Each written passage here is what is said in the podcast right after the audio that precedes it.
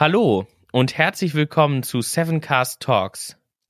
Ich freue mich ganz besonders, heute nicht alleine zu sprechen, sondern auch heute wieder einen tollen Gast bei mir zu haben, der mit mir über ja die digitalen Welten spricht und vor allem über den den Menschen, der hinter diesen ähm, digitalen Welten steht oder sitzt. Ich freue mich ganz herzlich, meinen heutigen Gast zu begrüßen und wie es Sevencast Manier ist, ähm, stellst du dich selber vor. Ähm, ich, hier ist jetzt ein Spannungsbogen. Es ist ganz, alle sind ganz gespannt, wer denn da sitzt, mit wem ich heute spreche. Ja, hallo zusammen. Äh, mein Name ist Markus Bayer. Ich bin Security Awareness Officer bei der Swisscom Schweiz AG. Ähm, ja, mache halt das Ganze, verantworte das ganze Thema Security Awareness und Training bei der Swisscom, äh, sensibilisiere unsere Mitarbeitenden. Und das mache ich schon ganz lange. Also ich bin jetzt seit bestimmt 16 Jahren so in dem Thema unterwegs. Ähm, mein Background ist eher ein Psychologie-Kommunikations-Background, habe halt nach meinem Psychologiestudium immer in der IT gearbeitet, bin dann irgendwann in der IT hängen geblieben, war immer so ein bisschen der Übersetzer zwischen den Fronten, also so zwischen den Nerdies auf der einen Seite, den Entwicklern und den Technikern und dem Management oder halt ähm, den Endkunden ähm, und der Entwicklung. Ähm, da, da bin ich irgendwie nie, nie rausgekommen, äh, was aber ganz gut ist äh, und habe mich tatsächlich so vor 14, 15 Jahren mit ähm, bin ich in das Thema Security reingerutscht ähm, und habe irgendwie immer gesehen, es ist schwierig, äh, Mitarbeiter abzuholen oder Mitarbeiter mit dem Thema Security ähm, zu befreunden. Ähm, und das ist ja tatsächlich ähm, eben, ne, Security besteht halt viel aus Bits und Bytes und Nullen und Einsen und das dann Mitarbeitern zu erklären, ist immer ein bisschen, bisschen kompliziert. Und das habe ich mir irgendwie zur Aufgabe gemacht. Ja, ich, du hast jetzt, du hast jetzt tatsächlich meine, meine Intro-Notiz quasi. Ich wollte genau darauf hinaus, dass du ja nicht, äh, nicht ähm, ITler bist, sondern, sondern einen, einen anderen Background hast. Ähm, genau. Ähm, ich glaube, das zeichnet ja, ihr habt ja auch einen Podcast, den äh, Security Awareness Insider. Yes. Und ähm, das machst du ja mit einer Kollegin ähm, von dir und ihr seid ja beide keine, keine ITler. Das zeichnet ja auch den Podcast aus. Also zum Beispiel die, die Storytelling-Folge mit ähm, Petra Sammer war groß großartig. Petra Sommer, genau. Die fand ich sehr spannend, ähm, was, was sie da so erzählt hat, weil das ist ja wirklich eine Herausforderung, diese, diese Brücke zu schlagen zwischen Security, ähm, de, dem, dem, dem Menschen, der in der Firma arbeitet und teilweise auch dem Management Board. Also ähm, wie äh, habt ihr da sage ich mal, Standardansätze, die ihr immer benutzt, um Mitarbeitern das Thema Security näher zu bringen? Oder wie, wie läuft das? Also du hast ja einmal den Podcast. Ähm, ja. Genau. Also eben den Podcast mache ich mit meiner Kollegin, der Katja Dörlemann, zusammen. Ähm, Katja Dörlemann ist zuständig für das Thema Awareness bei der Switch in der, in der Schweiz. Wer die Switch nicht kennt, das ist der große Registrar für alle CH-Domains und betreut doch alle Hochschulen äh, mit dem Hochschulnetz in der Schweiz, also so ein bisschen ähm, ähm, wie das äh, deutsche Forschungsnetz, äh, so kann man sich das vorstellen, äh, in Deutschland. Ähm, und, und eben Katja ist Literaturwissenschaftlerin, ähm, ist doktorierte Literaturwissenschaftlerin und ähm, ich habe Katja vor langer Zeit ähm, äh, durchaus in die Schweiz geholt, in mein Team, habe mit Katja lange zusammengearbeitet, weil genau dieser quere Ansatz, also eben ähm, nicht Inside zu sein, nicht ähm, ähm, ähm, so die klassischen Security- und IT-Strukturen zu haben und ein offenes Mindset. Ich, ich glaube, das ist das, was es ausmacht. Ne? So, ähm, ja. Ähm, einfach mal auch anders zu denken und sich vielleicht viel stärker auch ähm, in den Menschen hineinversetzen zu können, der das Ganze dann anwenden oder äh, ähm, befolgen muss sollte, könnte, dürfte. Hm. Ähm, genau. Wie, wie schätzt du aktuelle Entwicklungen da ein? Also ich meine, dass das ein großes Schlagwort ist ja auch in der Forschung so das Thema Usable Security.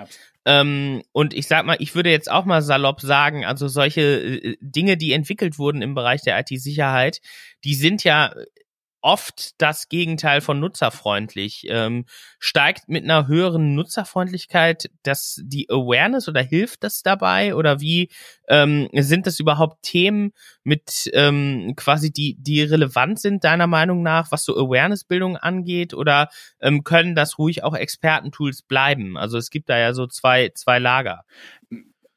Die Antwort ist, it depends. Es kommt halt ein bisschen drauf an. Äh, reden wir über den, über den normalen Mitarbeiter, über die normalen äh, Nutzer von, von Technologie, ähm, äh, spielt es, glaube ich, gar keine Rolle, ähm, ob wir jetzt über Security sprechen oder IT-Anwendungen als solches. Äh, natürlich ist es immer so, je anwenderfreundlicher ein Produkt ist, je verständlicher, je weniger, weniger ich nachfragen muss, umso schneller wird es akzeptiert. Und da gibt's natürlich auch Ansätze ähm, der sogenannten First Mover, also eben Systeme und Plattformen, die, die schon sehr früh da waren, ähm, ähm, die sich halt durch die Anwendung der Nutzer äh, irgendwie eingebrannt haben. Und, und das ist natürlich viel, viel einfacher, ich sag mal, Dropbox zu benutzen als zum Beispiel Spider-Oak oder so. Ähm, ähm, obwohl man vielleicht weiß, dass Spider-Oak als, als, als Cloud-Plattform viel einfacher ist. Oder äh, Open Source Cloud äh, Plattformen, die man auch noch sehr granular irgendwie auf Security einstellen kann. Entschuldigung, das äh, kann ein normaler Otto Normalverbraucher nicht tun. Der hat ja gar nicht die Kompetenzen oder oder das Know-how dafür.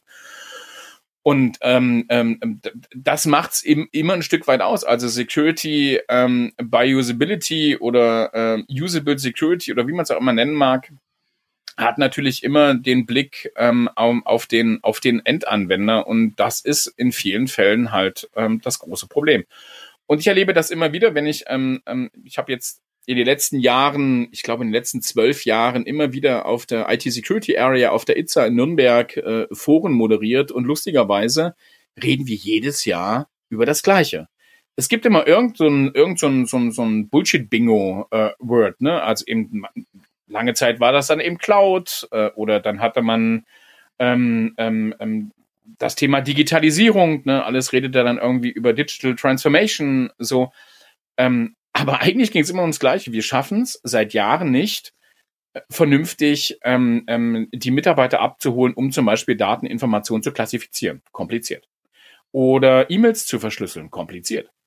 So, ähm, und, und da fehlt es tatsächlich oftmals an den, an den äh, richtigen Tools. Ähm, und dann sind eben viele Security-Tools auch recht unsexy in der Anwendung. Das macht halt wenig Spaß. Ne? So, ähm, wir haben natürlich jetzt gerade in der besonderen äh, ähm, ähm, pandemischen Situation, in der wir uns befinden, ähm, gesehen, dass die Digitalisierung einen Schub bekam. Schub heißt aber aus meiner Sicht nicht neue Dinge, sondern Schub hieß, Dinge, die eh geplant waren, wurden jetzt einfach schneller umgesetzt. Also da sieht man so ein bisschen in der Entwicklung äh, von Zoom oder im Vergleich zu Microsoft Teams. Ne?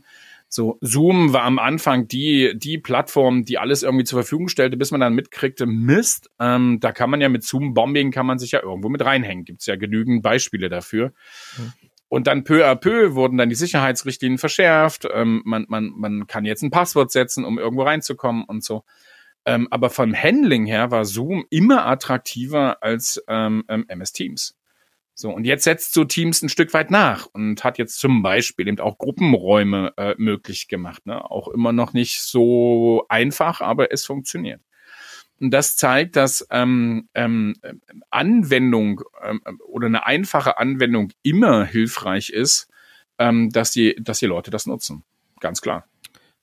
Du, du hast jetzt, also du hast jetzt von, von dem Schub gesprochen, den solche Tools gerade erleben. Ähm, ich habe jetzt mit mehreren Leuten gerade aus dem Bildungsumfeld gesprochen, die sagen, wir wissen gar nicht, ob das so nachhaltig ist, dieser Schub, ähm, weil viele sich sträuben, das zu nutzen und das jetzt eben aus der Not heraus machen. Ähm, ich hatte dann so ein bisschen den Eindruck, die, dass es eventuell zu so einer Reze Rezession kommt äh, oder dass sich jetzt Ressentiments bilden gegen quasi nachhaltige digitale ähm, Strukturen, also Abneigungen quasi, dass, dass dann, wenn jetzt die Pandemie vorbei ist, ähm, dass dann diese ganzen Tools in manchen Bereichen zumindest kom wieder komplett wegfallen. Ähm, das ist jetzt eine, so ein bisschen eine Gegenthese zu dem, was man so liest. Äh, hast du dazu eine, eine Einschätzung, wie, wie würdest oder oder ähm, sagst du, dass das wird sich jetzt einfach durchsetzen? Uiui, also dazu bräuchte es, glaube ich, nochmal einen eigenen Podcast. Also wenn man über die Digitalisierung im Bildungssystem äh, philosophieren mag. Es einfach ist es definitiv nicht. Also auch für die Lehrerinnen und Lehrer, die halt äh, äh in diese Situation gedrückt wurden, äh, ins, ins ähm, irgendwie zur Verfügung zu stehen, wenn es ums Thema Homeschooling geht. Ich meine, darauf war vor dem ersten Lockdown niemand gefasst. Das hatte man auch nie im Plan. Äh, man hat sich nicht wirklich darüber Gedanken gemacht und da kann man jetzt äh, auch drüber äh, diskutieren und philosophieren, ob das halt einfach verspätet war. Ne? Hätte das nicht schon viel früher passieren müssen, dass man sich darüber Gedanken gemacht, eben, äh, eben nicht mehr im Präsenzunterricht anbieten zu können. Mag ich jetzt gar nicht diskutieren. Es hat viel auch mit Altersstrukturen zu tun. Ähm, meistens oder sehr häufig sind ja Schüler, was das, was, was den Umgang mit Tools angeht, um Längen fitter als ihre Lehrer. Ähm, ähm, kann man auch drüber diskutieren, ob, äh, ob man das nicht in der Lehrerfortbildung oder in der Weiterbildung oder in der Ausbildung äh, viel stärker äh, forcieren müsste. Ich glaube nicht, dass es zu einer Rezession kommt. Ähm, was ich halt sehe, ist, dass ähm, es irgendwie nichts Neues gibt. Also Dinge, digitale, dig, eben digitaler Schub heißt für mich tatsächlich eine Beschleunigung in der, in der äh, Umsetzung und in der Entwicklung von Dingen, die eh schon auf der Liste waren und die eh schon mhm. geplant mhm. waren. Vielleicht nicht in der Schnelligkeit, wie wir sie jetzt umgesetzt sehen. Ähm, aber dass das dann wieder zurückgefahren wird, das glaube ich nicht. Was, was ich ganz klar sehe und was ich auch ähm, äh, denke, dass das passieren wird, ist, wenn wir wieder in eine Art New Normal zurückkommen, in eine, ein, in eine neue Normalität, weil es wird nicht die alte Normalität sein. Dazu haben wir jetzt einfach viel zu sehr äh, und viel zu lange äh, mit dieser mit dieser ähm, Social Distancing ähm, Homeoffice ähm, Situation gelebt und höre ich auch sehr häufig auch sich daran damit arrangiert. Ich glaube, da gibt's kein Zurück, aber es wird ähm, natürlich wieder, das hoffe ich auch, analoge Dinge geben, weil mit analog ne, analog zu arbeiten, ähm, sich zu sehen, ähm, in, in, in die Augen zu schauen, ähm, Mimik, Gestik mitzubekommen, sich gegenseitig wieder zu riechen und, und zu spüren. Ich glaube, das ist für die Leute gerade jetzt extremst wichtig. Aber ich glaube, es wird so eine, es wird so eine Parallelität geben. Also auch ich plane im Security Awareness äh, Bereich alles derzeit hybrid. Ähm, ja. Wo ich dann sage, ähm, ähm, es muss es muss online funktionieren, aber es äh, wäre auch schön, wenn es analog funktioniert. Ähm, es gibt auch so Entwicklungen, die ich ganz spannend finde. Ähm, ich habe vor zwei Jahren eine, eine Ausbildung gemacht als Lego Series Play Facilitator, also eben ähm, ähm, mit Lego zu arbeiten. Ähm, und das war am Anfang extremst schwer, das Ganze online umzusetzen, weil natürlich macht man das im Team, natürlich macht man das in der Gruppe, natürlich redet man dann, wenn man Modelle baut, ähm, face to face darüber und zeigt die sich. Und das ist natürlich eine andere Situation, wenn ich vor einem Rechner sitze, dann ist dann halt an einem Teammodell zu arbeiten schwierig. Ne? Bei wie soll ich das machen? Aber auch da gibt's ja Lösungen und Wege. Also ich glaube tatsächlich, dass so der Weg hingeht zu einem, zu einem hybriden Ansatz. Ähm, und da weiß ich tatsächlich nicht, ähm, und da behaupte ich auch, ist das Bildungswesen nicht drauf äh, eingestellt, also auch nicht hybrid zu arbeiten. Ja, das ist natürlich auch super ähm, komplex. Das hat ja nochmal ganz andere Anforderungen, so ein hybrides Format, als zu sagen, ich mache es nur digital ja. oder ich mache es nur online. Also was ich mir zum Beispiel als Hybrid vorstellen kann, ist jetzt im, wieder im Business-Kontext, dass man so erste Treffen vielleicht digital durchführt ähm, und dann, wenn man sagt, okay, das passt zusammen, hier können wir, das kann ich mir vorstellen, dass man dann vielleicht das zweite, dritte Treffen mal in Person stattfinden Total. lässt. Ähm, um sowas wie Reisezeiten auch genau. zu, zu minimieren. Was ja tatsächlich was ist, was ich zum Beispiel sehr begrüße. Äh, äh, nicht in der Radikalität, wie es jetzt ist, aber so ein bisschen weniger Reisezeit. Ich glaube, das, das würden viele unterschreiben beruflich. Das würden total. sie gut finden. Total. Also ich glaube auch, dass es, dass es dahin geht, ne? dass man dann eben sagt, so bestimmte Dinge lassen sich online ganz gut machen. Ich muss nicht wegen jedem wegen jedem, äh, wegen jeder, jeder Aufgabe, wegen jeder Absprache dann auch irgendwie zum Kunden oder zum Unternehmen oder oder äh, reisen. Nein, das das das glaube ich tatsächlich nicht. Ähm, ich glaube, es braucht aber diesen diesen diesen direkten Austausch, weil es hat auch natürlich auch viel mit mit dem Erlebbaren zu tun und äh, das Erlebbare haben wir natürlich im Online-Umfeld jetzt nicht so stark.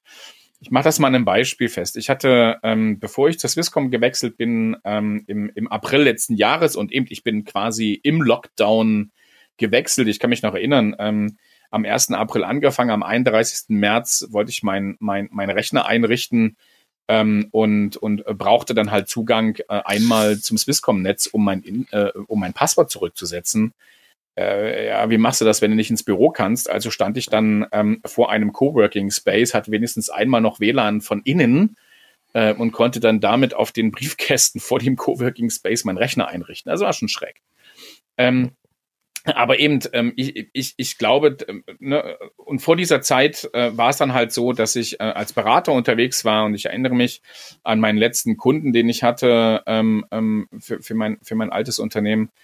Ähm, ähm, da ging es dann auch um die Planung, um das Aufsetzen einer Awareness-Kampagne. Und da habe ich ihm gesagt, dem Projektleiter, ich sage, pass mal auf, ich komme zu euch hoch, ähm, ähm, wir besprechen mal ähm, so den Workshop, den wir geplant haben, vor äh, und dann gehen wir in die Kantine essen. Für mich war immer die Kantine ist immer so der Schmelz, Schmelztiegel der Kultur, der Unternehmenskultur. Du siehst einfach sehr viel, ne? was haben die Leute für Klamotten an? Sitzen die Schlipsträger mit den Jeansträgern zusammen? Wie locker gehen die miteinander um? Ähm, äh, Gibt es Frauen- oder Männergruppen? Sitzen die zusammen? Ähm, wie ist das mit alt und jung? Was essen die? Wie essen die? Wie reden die miteinander? Wie viel Zeit brauchen die? Es sind ganz viele, ganz viele Dinge, die man, die man eben entdecken kann, die man beobachten kann. Und Beobachtung funktioniert halt nur vor Ort. So. Und ich glaube, für solche, für solche Sachen, so auch im Audit-Bereich, ähm, ähm, braucht es einfach, äh, braucht's einfach die Nähe, braucht es äh, den Kontakt, auch in, in der Beratung braucht's äh, braucht's auch mal einen, einen physischen Kontakt. Aber äh, ich glaube, es sind sehr viele ganz froh, ähm, ähm, dass es eigentlich über die Tools, die wir jetzt haben, die wir jetzt alle irgendwie nutzen müssen, auch zwangsweise nutzen müssen, dass es doch eigentlich ganz gut geht. Ja, ja, da bin ich bin ich absolut bei dir. Du hast jetzt gerade du hast jetzt gerade angesprochen, dass du ähm, dass quasi diese digitalen Tools bleiben werden. Wenn wir jetzt nochmal zurück uns erinnern oder du dich zurückerinnerst, was war denn so dein erster Kontakt mit digitaler Technologie? Also wo würdest du sagen, ist der Funke so richtig übergesprungen? Also ähm, war das war das im privaten Bereich oder war das dann später im, im beruflichen Leben oder während der Ausbildung? Ähm, ja. Wo wo war so der Punkt, wo du gesagt hast, das, da, das ist interessant, da, das möchte ich, äh, das möchte ich verfolgen. Also ta tatsächlich ähm, war mein erster Kontakt mit in der digitalen Welt mit einem 14.4er Bautmodem und dann ging es noch mit Quietschen ins Internet. Ähm, das war so um 92, 93 rum. Äh, tatsächlich, äh, ich als Nicht-Techie ähm, habe als Hiwi bei meinem Prof gearbeitet und musste für meinen Prof ähm, noch mit Kommandozeile Mails abrufen, weil er es nicht konnte. Das war so mein erster Kontakt. Dann kann ich mich erinnern, ich war ähm, stark politisch auch engagiert in meiner Studienzeit, dass wir sehr viel Kontakt hatten ähm, zu, zu ähm, ähm, Kolleginnen und Kollegen ähm, in Österreich. Da habe ich mich in österreichische Mailboxen ein, eingewählt. So, äh, weil die waren, die, da gab es schon Austausch. Ähm, da gab es dann äh, IRC-Clients, die irgendwie auch in einem in einem, in einem, in einem optischen, äh, ähm, äh, in einer optischen Umgebung äh, waren. Da gab es schwarze Bretter und so, in denen man sich austauschen konnte. Das war so mein erster, mein erster äh, Einflug und ich habe dann mit, mit, mit einem Kollegen 1994 einen Antrag geschrieben, da kann ich mich noch dran erinnern, ans Wirtschaftsministerium. Ich äh, komme ja ursprünglich ähm, aus Sachsen-Anhalt aus Magdeburg. Ähm, da haben wir einen Antrag geschrieben ans Wirtschaftsministerium zur Förderung von Online-Marktplätzen für Mittelständler. 94 habe ich schon einen Antrag da geschrieben.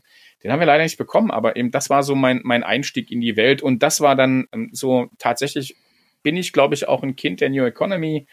Ähm, das war dann auch mein Ausstieg aus dem Studium. Ähm, weil ich habe dann ähm, ein, ein, ein Jobangebot bekommen, ähm, äh, im Vertrieb äh, als Vertriebsleiter bei einem Internetprovider zu arbeiten, so eigentlich ohne Ausbildung, weil ich, glaube ich, ein gutes Gespür hatte für, für Bedürfnisse und Menschen. Ähm, und ähm, habe dann, hab dann ähm, im, im Internetbusiness gearbeitet. Äh, und das war ganz spannend, weil ähm, ich tatsächlich ähm, da auch bewusst so ein bisschen Jobhopping betrieben habe, ähm, um einfach äh, ganz viele Sachen kennenzulernen und, und, und, und, und mitzubekommen. Und da habe ich Unternehmen gehabt, da bin ich so als Nummer 5 eingestiegen und nach einem nach einem Jahr irgendwie als äh, 125 ausgestiegen, ne?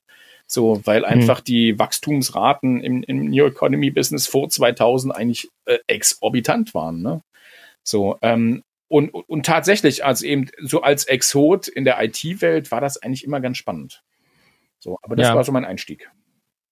Okay, das, das, das finde ich äh, eben, ich finde immer sehr spannend, mit, mit, mit Menschen zu sprechen, die eben keinen IT-Background haben, dass die dann ja doch, also dass dieses, dieses Thema Interdisziplinarität wird ja immer ähm, gro äh, vermeintlich groß geschrieben, aber dann, dann schaut man und dann gibt es doch gar nicht so viel Interdisziplinarität eigentlich. Ja. Und ähm, Deswegen finde ich es immer sehr spannend, dann mit jemandem zu sprechen, der quasi nicht aus dem, äh, dem Bereich kommt und wie der das so sieht. Und ich glaube, der Werdegang ist äh, ja, ja bezeichnend eigentlich ja auch für, für viele ähm, Dinge, die man jetzt auch so machen kann. Also man braucht ja für viele ähm, Themen kein formales, äh, keinen formalen Abschluss mehr. Also wenn ich bei uns an Pentester denke, ähm, die brauchen, wenn die äh, irgendwie entweder haben die erfolgreich mal was gehackt, was sie nachweisen können, ähm, über, oder sie haben halt ein Zertifikat gemacht. Ähm, genau. Dann, dann braucht man ja eigentlich keinen formale, keinen formalen Abschluss. Ja, also äh, ich gebe zu, ich habe dann noch mal berufsbegleitend noch mal studiert. Also so ist es nicht. Also ich habe dann schon einen formalen Abschluss, so ganz ohne, äh, so an alle Berufseinsteiger, die jetzt vielleicht gerade zuhören. Es funktioniert nicht immer. Aber tatsächlich das ist es so, ähm, mit der Zeit ähm, ähm, ähm, baut man sich ja auch ein Rüstzeug auf, ähm, äh, hat man auch eine bekommt man auch eine gewisse Seniorität im Thema. Ähm, und ähm, für mich war es dann halt sehr schnell ähm, oder auch dann eben jetzt mittlerweile sehr lange eben das Thema Security Awareness und und da gebe ich dir recht. Ich meine, das ist auch ähm, ich glaube, unser erster Podcast gewesen, den ich mit der Katja Dörlemann zusammen gemacht habe, der hieß ja auch, warum ist das alles so kompliziert? ähm, mhm. gerade im Bereich Security Awareness, weil eben gerade in diesem, diesem Thema der Mitarbeitersensibilisierung ähm, ähm, ähm, das, das Miteinander mit anderen Bereichen so, so, so unheimlich wichtig ist. Ähm, und ähm, ich meine, Security ist, ist und bleibt ein sehr IT-lastiges und IT-getriebenes Thema. Ähm, ähm, hat viel mit, mit, mit Technologie, mit Anwendungen zu tun. Und und daher liegt eben auch die Verantwortung für die für das Thema Security Awareness Mitarbeitersensibilisierung oftmals dann halt bei Leuten, die aus einem IT-Background kommen. Und das sage ich auch sehr häufig ähm, ähm, so bei, bei, bei Konferenzen oder bei Speeches, die ich ähm, so mache oder gemacht habe, haha, in den letzten Jahren ja nicht so intensiv, äh, immer wieder. Wir haben es natürlich in der IT sehr häufig mit, mit, mit ähm, Kommunikationslegastheniker und Sozialautisten zu tun. Das ist nicht schlimm, das ist jetzt nicht böse. Aber wenn man weiß, dass es nicht meine Spezialität ist, ähm, mit, mit, mit Leuten ähm, oder Leute zu überzeugen, mit Leuten zu sprechen, ähm, Geschichten zu erzählen, weil ich es einfach nicht kann, ne, weil ich eine ganz andere Profession habe, dann ist es ja ganz gut, darüber nachzudenken, sich Unterstützung zu holen. So, und, und, und, und da kommt dann eben das Interdisziplinäre ins Spiel. Und ich habe das immer schon gemacht, ob jetzt auf Beratungsseite oder ähm, ähm, eben jetzt bei der Swisscom. Ich habe immer geschaut, wer aus meinem eigenen Unternehmen kann mich in der Umsetzung unterstützen. Und dann habe ich natürlich sofort eben die Kommunikationsspezialisten an Bord, ähm, die halt für das ganze Branding zuständig ist, für das ganze Wording zuständig sind, wissen, wie man, wie man vernünftig Texte schreibt. Und ich habe die Trainingsleute ähm, äh, an Bord aus dem HR-Umfeld, weil die halt zuständig sind für das ganze Training. So, und dann habe ich natürlich die Fachkompetenz oder die Fachführung, die inhaltliche Kompetenz, um mit, mit meinem Team oder mit, mit, mit, mit Group Security, ähm, um, um, um die Inhalte festzulegen. Und in diesem Dreiergespann, in diesem Trila, ähm, ähm, funktioniert das halt hervorragend. Aber dem muss ich mich stellen. Weil sonst ähm, schwimme ich im eigenen Saft und entwickle Dinge, äh, die keiner haben will oder die eben vielleicht auch keiner versteht. Ja, ich, ich glaube, dieser Aspekt, sich, sich dem zu stellen und da eben proaktiv zu sein, das ist ein ganz, ganz wichtiger. Mit, mit, mit, mit Blick auf die Zeit ähm, würde ich den Jan bitten, mal die erste Zufallsfrage hier reinzubringen, dass wir das Thema vielleicht nochmal von, von, von, von Security Awareness nochmal ein bisschen auffächern.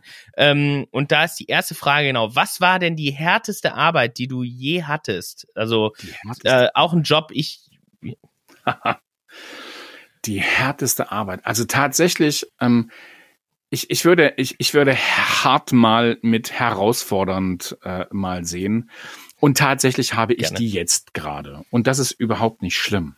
Ähm, diesem, diesem Thema habe ich mich ja äh, bewusst gestellt.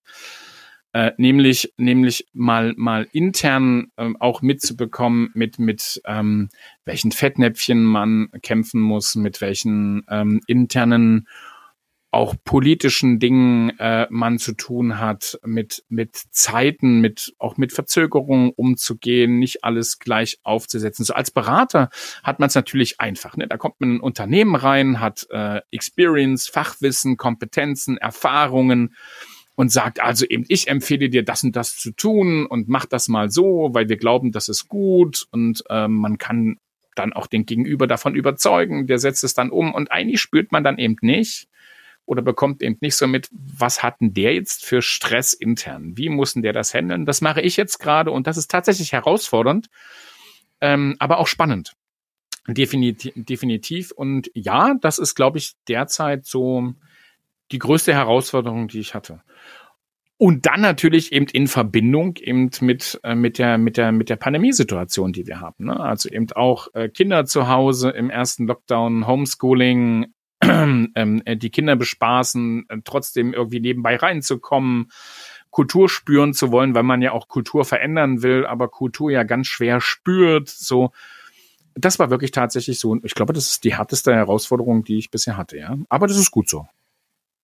Ich, ja, ja, das, das kann ich nachvollziehen. Also ich glaube auch, die, die aktuelle Zeit ist die, die herausforderndste Zeit. Ich glaube, das können viele, viele Leute nachvollziehen. Ähm, jetzt, wenn ich so drüber nachdenke, wäre das wahrscheinlich auch meine, meine Antwort. Die herausforderndste Arbeit auf jeden Fall jetzt so die aktuelle Pandemiezeit, weil eben auch, wie du sagst, alles ist herausfordernder geworden oder anders und dadurch, dass man hier jetzt keine, keine, sage ich mal, ähm, ja wenig Dinge hat, die man sonst, ja. ich nenne es jetzt mal, immer so gemacht ja. hat.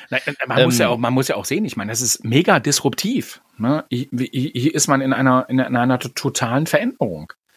Ne? Ja. Also man muss sich, man muss sich so komplett umstellen. Ich hatte ja vorhin schon gesagt, also eben so das Thema Lego Series Play, ne? so arbeiten, denken mit den Händen, großartiges moderatives Modell. Ich glaube auch das intensivste Moderations, äh, äh, Moderationstechnik, die ich so kennengelernt habe in, mein, in meinen Jahren. Ähm, und, und dann bist du auf einmal äh, an deine Kamera gebunden. Ne? So. Ähm, oder ähm, ich, ich meine, ich stehe gerne auf der Bühne, ich stehe gerne vor Leuten, ich präsentiere sehr, sehr gerne. Ich glaube, zu behaupten, ich habe auch ein durchaus ein involvierendes Momentum. Ähm, und dann sitzt du auf einmal vorm Rechner. Funktioniert trotzdem, also trotzdem dann Leute begeistern zu können, ist dann die, tatsächlich die Herausforderung. Aber das ist sehr disruptiv. Da bin ich, da bin ich absolut bei dir. Also die, die Leute mitzunehmen in digitalen ähm, Konferenzen und Formaten ist deutlich herausfordernder. Ähm, man muss eben eigentlich deutlich mehr machen als in einer Präsenzveranstaltung. Ja. Ähm, weil man hat eben recht äh, viel weniger ähm, Kommunikationswege ähm, ja, zur Verfügung. Ist, man ist halt nicht Dialog, ne? Also es ist also es ist ganz schwer Dialog da zu kriegen. Ähm, ähm, und, und, und zum Zweiten ist natürlich auch die Aufmerksamkeitsspanne an einem, an einem, an einem PC um Längen geringer ähm, als wenn ich, wenn ich, wenn ich irgendwie ein Showprogramm auf einer Bühne abfeiere. Ne? Also da kann man die Leute mit einbeziehen, dann kann man Dinge mal rumreichen, da kann man Fragen ins Publikum stellen. Ähm, und äh, mittlerweile, das erlebe ich äh, tatsächlich auch sehr häufig, ähm, verfällt man auch so ein bisschen in den Corona-Blues ähm, und, und ähm, hat dann auch die Kameras nicht mehr an. Also ich bin ich, ich telefoniere auch intern, und das können meine Kolleginnen und Kollegen bestätigen, immer mit offener Kamera. Also ich habe sehr, sehr, sehr selten die Kamera aus, aber ich, wenn ich irgendwo anrufe, ich habe immer die Kamera an. Weil mir das wichtig ist, einfach Gesicht zu zeigen, da zu sein, das Gefühl davon zu geben, auch wirklich zuzuhören. So, und man weiß aber auch so innerlich, ne, wenn man irgendwie einen Vortrag hält und alle Kameras sind aus, die sind schon wieder mit den Gedanken ganz woanders, machen irgendwie noch die Mail parallel oder bereiten eine Presse vor oder so, ne? Und das ist irgendwie sehr anstrengend. Und es ist auch von der Motivation dessen, der dann irgendwie spricht, ganz schwer. Ne? Weil man eben nie weiß, wie reagieren die drauf. Ne? Sitzen die gelangweilt da, schlafen die ein, äh, lachen die, finden die das lustig, ähm, ist es spannend? Das ist ganz schwer äh, äh zu lesen, wenn man die Leute dann noch nicht mal sieht. Das, das geht mir ähnlich. Ich finde auch, also gerade, gerade jetzt irgendwie im Sommer war es ja so, dass die Online-Veranstaltungen, die dann stattfanden, sehr, sehr lang waren. Total. Also das waren dann immer ganze Tagesveranstaltungen. Total. Und äh, also da nimmt, also das ist ja der völlig falsche Ansatz. Ich meine, irgendwie, ich weiß jetzt nicht, ob das so ein, ich war auf internationalen Veranstaltungen, die waren dann immer schon sehr kurz. Ja.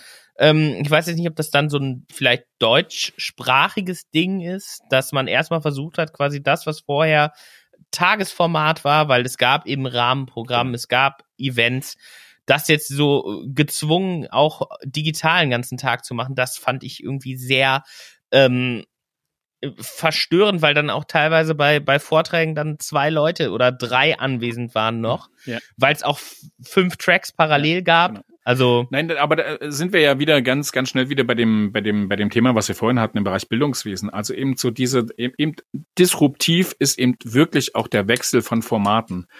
Und es funktioniert halt nicht. Ich glaube, es funktioniert auch nicht im, im, im Homeschooling, äh, jemanden eine Dreiviertelstunde, so wie eine Schulstunde ist, an einem Rechner zu halten. Das funktioniert nicht. Die Aufmerksamkeitsspanne liegt bei 20, max 30 Minuten. So. Ähm, und dann habe ich aber Vorträge in klassischen Konferenzen, so die Keynote, ne, eine Stunde. Wer tut sich das denn an einem Rechner an?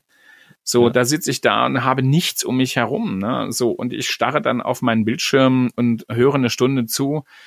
Der Gegenüber, und das merkt man dann auch, sieht dich dann nicht, kann auch auf nichts reagieren, spult das Programm ab. Nein, das funktioniert. Und, und da, da sind wir einfach viel, glaube ich, viel zu unflexibel und zu unkreativ gewesen, von vornherein sich Formate auszudenken oder Dinge auszudenken, weil man es eben nicht gewohnt war. Und das ist das, was ich meinte mit, der, mit dem Digitalisierungsschub. Nur ein Schub in den Tools, aber nicht in äh, ein Schub in Prozessen, nicht ein Schub in der Umsetzung, sondern man versucht einfach, das aus der analogen Welt ins Digitale zu bringen, sehr, sehr häufig. Und das funktioniert halt nicht oder nur bedingt. Das, das sehe ich ähnlich. Wo du das Wort Schub benutzt, äh, schiebe ich nochmal die nächste Zufallsfrage ja. an mit, mit Blick auf die Zeit. Ähm, was ist das letzte Buch, was du gelesen hast? Und dann auch noch im privaten Kontext wahrscheinlich. Ähm, also das letzte Buch, was ich gelesen habe, war äh, das Buch Permanent Records von Edward Snowden. Das habe ich auch immer hier. Ähm, das fand ich ganz spannend, aber auch äh, deswegen, weil wir ähm, ähm, Edward Snowden auf unserer internen Security, Swisscom Security Konferenz hatten. Äh, das war ganz spannend, da habe ich mich, mich darauf vorbereitet. Äh, ein, ein, ein mega, mega spannendes Buch und ebenfalls zu empfehlen, das zweite, was ich habe, von Katharina Nukun, ähm, Fake Facts. Äh, sehr, sehr cool, echt zu empfehlen. Ähm, kam auch irgendwie sehr gut ähm, in, in, äh, zum, zum Beginn der Pandemie raus ähm, weil ähm, ähm, sie erklärt dort, wie entstehen eigentlich Verschwörungstheorien? Woher kommt das eigentlich? Und was sind so, was sind die Auslöser für sowas? Und äh, ebenfalls, äh, und das ist das dritte, also ich lese ganz viel, ähm, das dritte ist ähm, Stark durch Krisen von Mark Wallert. Auch ein sehr, sehr cooles Buch. Mark Wallert hatte ich auch äh, zweimal, dreimal ähm, ähm in, im, im letzten Jahr auf Konferenzen erlebt ähm, wo er berichtet ähm, aus der Sicht ähm, eines eines einer Geisel. Er, er war irgendwie im, ich glaube, im philippinischen äh, Urwald ähm, ähm, ähm, ähm, ähm, da verschleppt worden ähm, als Geisel und wie, was er daraus gelernt hat und eben ähm, die Analogien, die er dann ziehen konnte zur äh, Situation, die wir gerade haben, sind echt faszinierend gewesen, weil sie sind sehr, sehr schnell nachvollziehbar, warum wir zum Beispiel, nachdem es dann die Öffnung gab, alle erstmal zum Friseur gegangen sind. Na, das ist halt so, die, der Rückkehr in die Normalität war keine. Verdammt. Na, jetzt sind wir wieder im zweiten Lockdown. Das, äh, also die, die, das Fake News Buch, das äh, werde ich mir wahrscheinlich zulegen jetzt auf deine Empfehlung cool. quasi. Das, ähm, das, das finde ich super interessant. Ähm, die ansonsten ähm, die letzten Bücher, die ich gelesen habe, ich muss zugeben, sind äh, völlig weg vom Thema. Das er, war der Drache aus dem blauen Ei. Ähm, also ich habe es mhm. vorgelesen quasi. Ähm, und äh, darüber hinaus, das letzte Buch, was ich so ähm, privat dann gelesen habe, ist äh, tatsächlich, ähm, ich muss es gerade hier suchen auf meinem Kindle, ähm, äh, war tatsächlich das Buch, ähm, wo ist es? Ich bin, ich hätte. Also, solange du suchst, kann ich ja noch mal eine Empfehlung geben für alle Eltern, weil ähm, Gerne. Natürlich, ähm, lesen, vorlesen tue ich mit meinen äh, Kids ähm, ähm, immer am Abend. Ähm, und ich bin totaler Fan von Kirsten Boye. Ähm, Ritter Tränk war, war, war ein groß, großartiges Buch. Ähm, äh, das haben wir jetzt gerade gelesen. Das, das ist durch dann haben wir so Sachen wie äh, Seeräuber Moses, auch ein tolles Buch zum, zum Vorlesen, gibt's auch zwei Teile von. Ähm, äh, da, das ist das, was ich mit meinen Kids lese. Ne? Und dann gibt's noch die, äh, die Kinder aus dem Möwenweg, auch von Kirstenbäue. Schöne Bücher für Kinder, so ab drei, vier ähm, äh, mal, mal, mal zum Vorlesen am Abend. Äh, das ist super. Und mein absolutes Lieblingsbuch, keine Ahnung, wer das geschrieben habe, ist Marte und das Meer. Also ich habe ja eine, durchaus eine Beziehung, äh, eine, eine, eine innige Beziehung nach Hamburg. Ähm, ich liebe Hamburg und das alte Land und äh, die Elbe und so. Ich bin ja in Magdeburg groß geworden. Das ist jetzt nicht Hamburg, aber zumindestens Elbe. Ähm, und ich bin, ich, ich, muss immer, ich muss immer ähm, ähm, einmal wirklich irgendwie in den Norden. Ähm, und ich habe es jetzt gerade gefunden, Marte und das Meer von Carsten Otte. Äh, echt eine Empfehlung. Schönes Buch. Das, das werde ich mir merken. Äh, das werde ich dann auch mal vorlesen, denke ich. Also im Moment ist es noch egal, was ich vorlese. Hauptsache ähm, man liest. Äh, Hauptsache man liest. Ähm, genau. Also ich könnte auch das letzte Buch, was ich, was ich dann äh, gelesen habe, ist Misbehaving von Richard Thaler. Okay. Ähm, genau. Das äh, könnte ich wahrscheinlich auch ähm, vorlesen ähm, und es wäre noch egal. Äh, aber das ist das letzte, was ich so privat gelesen habe, da geht es eben ja um äh, wie äh, man fehl, also wieso Fehlentscheidungen getroffen werden, ja. die, also objektive Fehlentscheidungen und ähm, ja, das, das ist auch ganz spannend, aber das, äh, das, ähm, ich merke mir die Empfehlungen von, von dir und ähm, man darf mir auch immer wieder mal bei äh, Instagram folgen. Ähm, ähm, ich poste ganz oft Bücher, die ich kaufe. Ähm, ich habe ich hab in, in Winterthur, ich lebe ja in Winterthur in der Schweiz, ähm, ein Comicbuchladen, der heißt Zappadoing. Äh, liebe Grüße an die Kolleginnen und Kollegen dort. Ähm, und da gibt's auch mal ganz tolle Bücher, die man dann ähm, ähm, ähm, ähm dort, dort, also die ich dort, dort hole, auch für meine Kids. Äh, Strubel ist zum Beispiel auch großartig. Ohne Text, äh, nur Bilder, nur gezeichnet und dann muss man sich muss man sich eine Geschichte für einfallen lassen. Und da bin ich natürlich wieder genau bei dem Thema unseres letzten Podcasts eben mit Petra Sammer zum Thema Storytelling. Ich glaube, das hilft auch. Also ähm, wenn man wenn man ganz viel liest, vorliest, ähm, ähm, sieht man eben auch, wie entstehen denn Geschichten. Und wir brauchen Geschichten, äh, um Dinge zu vermitteln. Wir brauchen die Emotionalität und das ist immer so ein ganz wichtiger Punkt. Wir brauchen die Emotionalität, um mit den rationalen Dingen zu kommen. Jede Geschichte ähm, ähm, hat ja hat ja immer eine Moral ne? und die Moral der Geschichte. Aber vorher erzähle ich eine Story und vorher äh, lade ich das Ganze emotional auf und danach mit der Moral zu kommen. Und das können wir übrigens auch im IT-Umfeld machen und machen das viel zu wenig. Da stimme ich dir absolut zu. Das müsste, das müsste deutlich mehr geschehen. Ähm, ich bin mal gespannt, was, was da so in Zukunft auf uns zukommt ähm, im, im Bereich Storytelling, weil das Thema wird immer weiter an, an Fahrt gewinnen, denke ich. Jan, würdest du einmal die letzte Frage ähm, einspielen? Was darf bei deinem Frühstück nicht fehlen? Jetzt sind wir auch bei, äh, bei Geschichten rund um den Frühstückstisch. Ja, sehr gut. Ähm, ich muss gestehen, ähm, ähm, ähm ich frühstücke nicht. Ähm, okay. Ist, ähm, ich mache, ich mache seit seit äh, mittlerweile zweieinhalb Jahren mache ich äh, Intervallfasten ähm, habe mit Intervallfasten 30 Kilo verloren. Ähm, und äh, eine Situation, die ich jetzt halt habe, ist, ähm, dass ich mir mein Frühstück klemme. Also mein Frühstück ist so ein bisschen ein Clochard-Frühstück äh, ohne ohne ähm, ähm, ohne Weinbrand. Also eben das besteht meistens, ich gebe es ja zu, sehr ungesund aus ähm, schwarzen Kaffee, meistens irgendwie in dreifacher Espresso und Zigarette.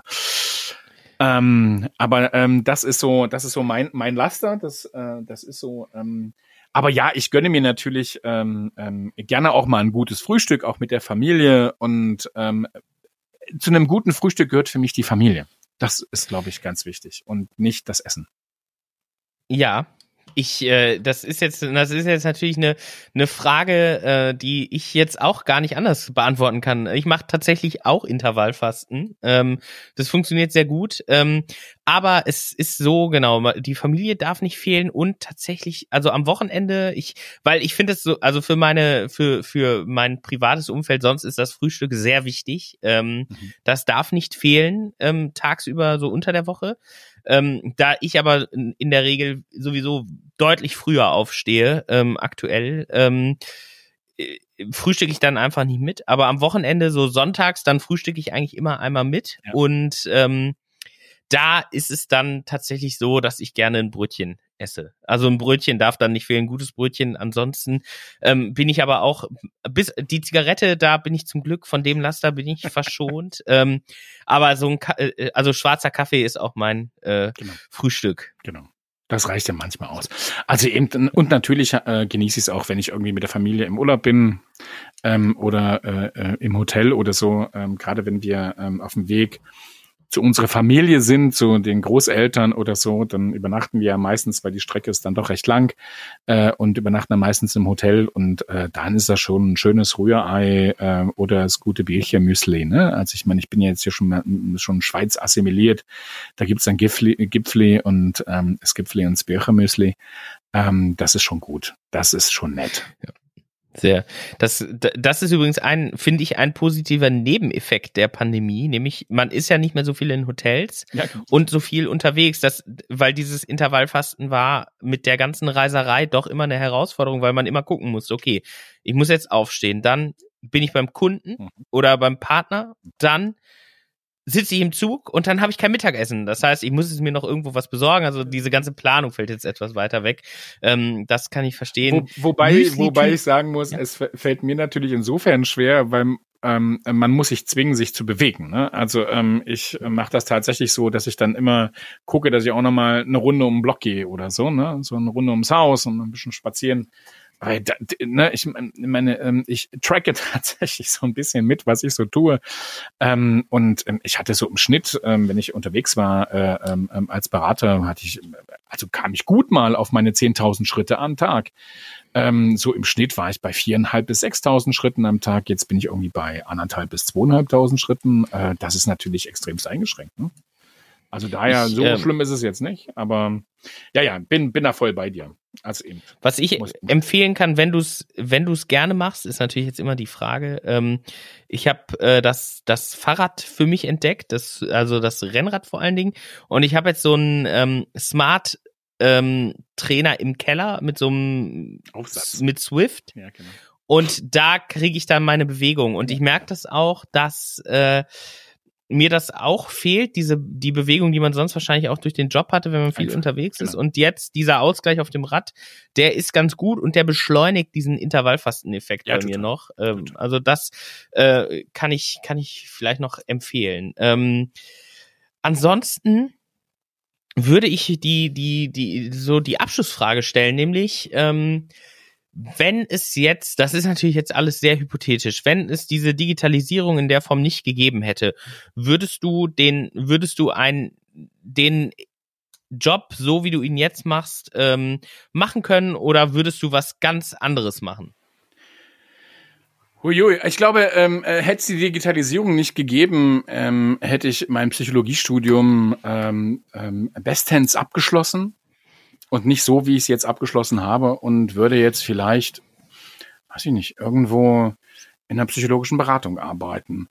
Und ja, ich glaube, das wäre so ähnlich wie jetzt auch. Also eigentlich wollte ich ja früher immer mal Lehrer werden. So. Ähm, ich glaube, da hätte ich ganz viel Freude gehabt. Ähm, das mache ich jetzt quasi auch. Oder ich hätte in der Kommunikation angefangen oder so. Aber das mache ich ja jetzt hm. auch. Also ich glaube tatsächlich, dass ich nicht so viel geändert hätte, hätten wir die Digitalisierung nicht, hätten wir nicht das Thema Security so stark, wie wir es haben. Ne? Also eben, ich bin halt irgendwo in, im Thema Security Awareness ähm, fest verankert. Aber sage auch ganz klar, also wenn wir, wenn wir über Security Awareness reden, reden wir über interne Kommunikation mit einem Fokus und der heißt Sicherheit. Und wir machen dann halt noch ein Training mit einem Fokus und der heißt Sicherheit. Aber das kann auch alles Mögliche sein. Das kann auch das Thema Werte und Visionen sein. Das kann auch das Thema Unternehmenskultur sein. Ich glaube, wir setzen einfach die, auf die richtigen Tools. Wir haben, oder ich habe ein bisschen das Gespür und die Nase für, was, was funktioniert. Und ich setze immer noch sehr, sehr stark auf analoge Dinge. So, das ist schon wichtig. Ähm, und daher, ich glaube tatsächlich, ich hätte nichts anderes gemacht. Ich glaube, ich wäre jetzt auch in einem Unternehmen und würde in der internen Kommunikation arbeiten. Ja, ich glaube schon. Sehr, sehr gut. Das ist doch eine gute und ausführliche Antwort, äh, die nachvollziehbar ist. Das äh, freut mich. Und ähm, damit, damit wollen wir den Podcast auch beschließen und als ähm, quasi um den, wir fangen ja immer mit einem Fauxpas an, nämlich dass der Gast sich selbst vorstellt, ähm, um diesen Fauxpas quasi im Podcast wieder auszugleichen, ähm, hat der Gast die letzten Worte, bis auf dass ich am Ende meistens nochmal Tschüss hinterher schiebe. ähm, genau, hat der Gast aber hier das quasi die, die, die letzten großen Worte und ähm, genau, die darfst du jetzt quasi an die ZuhörerInnen richten und ähm, dann sind wir soweit durch. Ich habe ähm, abschließend zu sagen, es hat mir sehr viel Spaß gemacht. Es sind sehr spannende Geschichten, ähm, die du auf Lager hast und ich glaube, wir hätten den Podcast tatsächlich auch noch deutlich in die Länge ziehen können. Ähm, aber wir, ähm, genau, wir, wir, wir, ich würde es hier an der Stelle beschließen, würde dir das letzte Wort überlassen und dann sage ich nachher nur noch Tschüss und ja. ähm, vielen Dank, dass du da warst, dass du dir die Zeit genommen hast. Bitteschön. Ja, vielen Dank, vielen Dank für die Einladung, äh, Matteo, Matteo und, und Jan. Ähm, es hat mir auch mega Spaß gemacht, mit euch zu schwatzen. Ähm, hatte was ein bisschen von äh, Kaffee ähm, und ähm, ähm Kaffeepot-Atmosphäre. Äh, und das ist, glaube ich, das, was ich gerne äh, euren Hörerinnen und Hörern mitgeben kann. Ähm, verfallt nicht in den Corona-Blues. Ähm, sucht euch eure Ausgleiche. Ähm, redet miteinander. Seid nett zueinander. Lasst euch von Verschwörungstheoretikern und Corona-Kritikern jetzt nicht so dolle ärgern und äh, mitreißen ähm, also die, die Zeiten werden besser. Ähm, ähm, die Hoffnung habe ich, es wird wieder viel analog. Ob wir uns dann wieder so in den Armen liegen und die Hände schütteln, wie wir es vor der Pandemie getan haben, weiß ich noch nicht. Aber ähm, ganz viele äh, liebe Kolleginnen, Kollegen und Freunde und Freundinnen wiederzusehen, ähm, ich glaube, das ist gut. Freut euch drauf, bleibt gesund, achtet auf euch, ähm, seid achtsam ähm, und ja, das ist, glaube ich, das Wichtigste, was wir in der heutigen Zeit brauchen. Perfekt, dann sag ich Tschüss und ähm, bis zur nächsten Folge und ähm, bis bald. Macht's gut. Ciao, tschüss.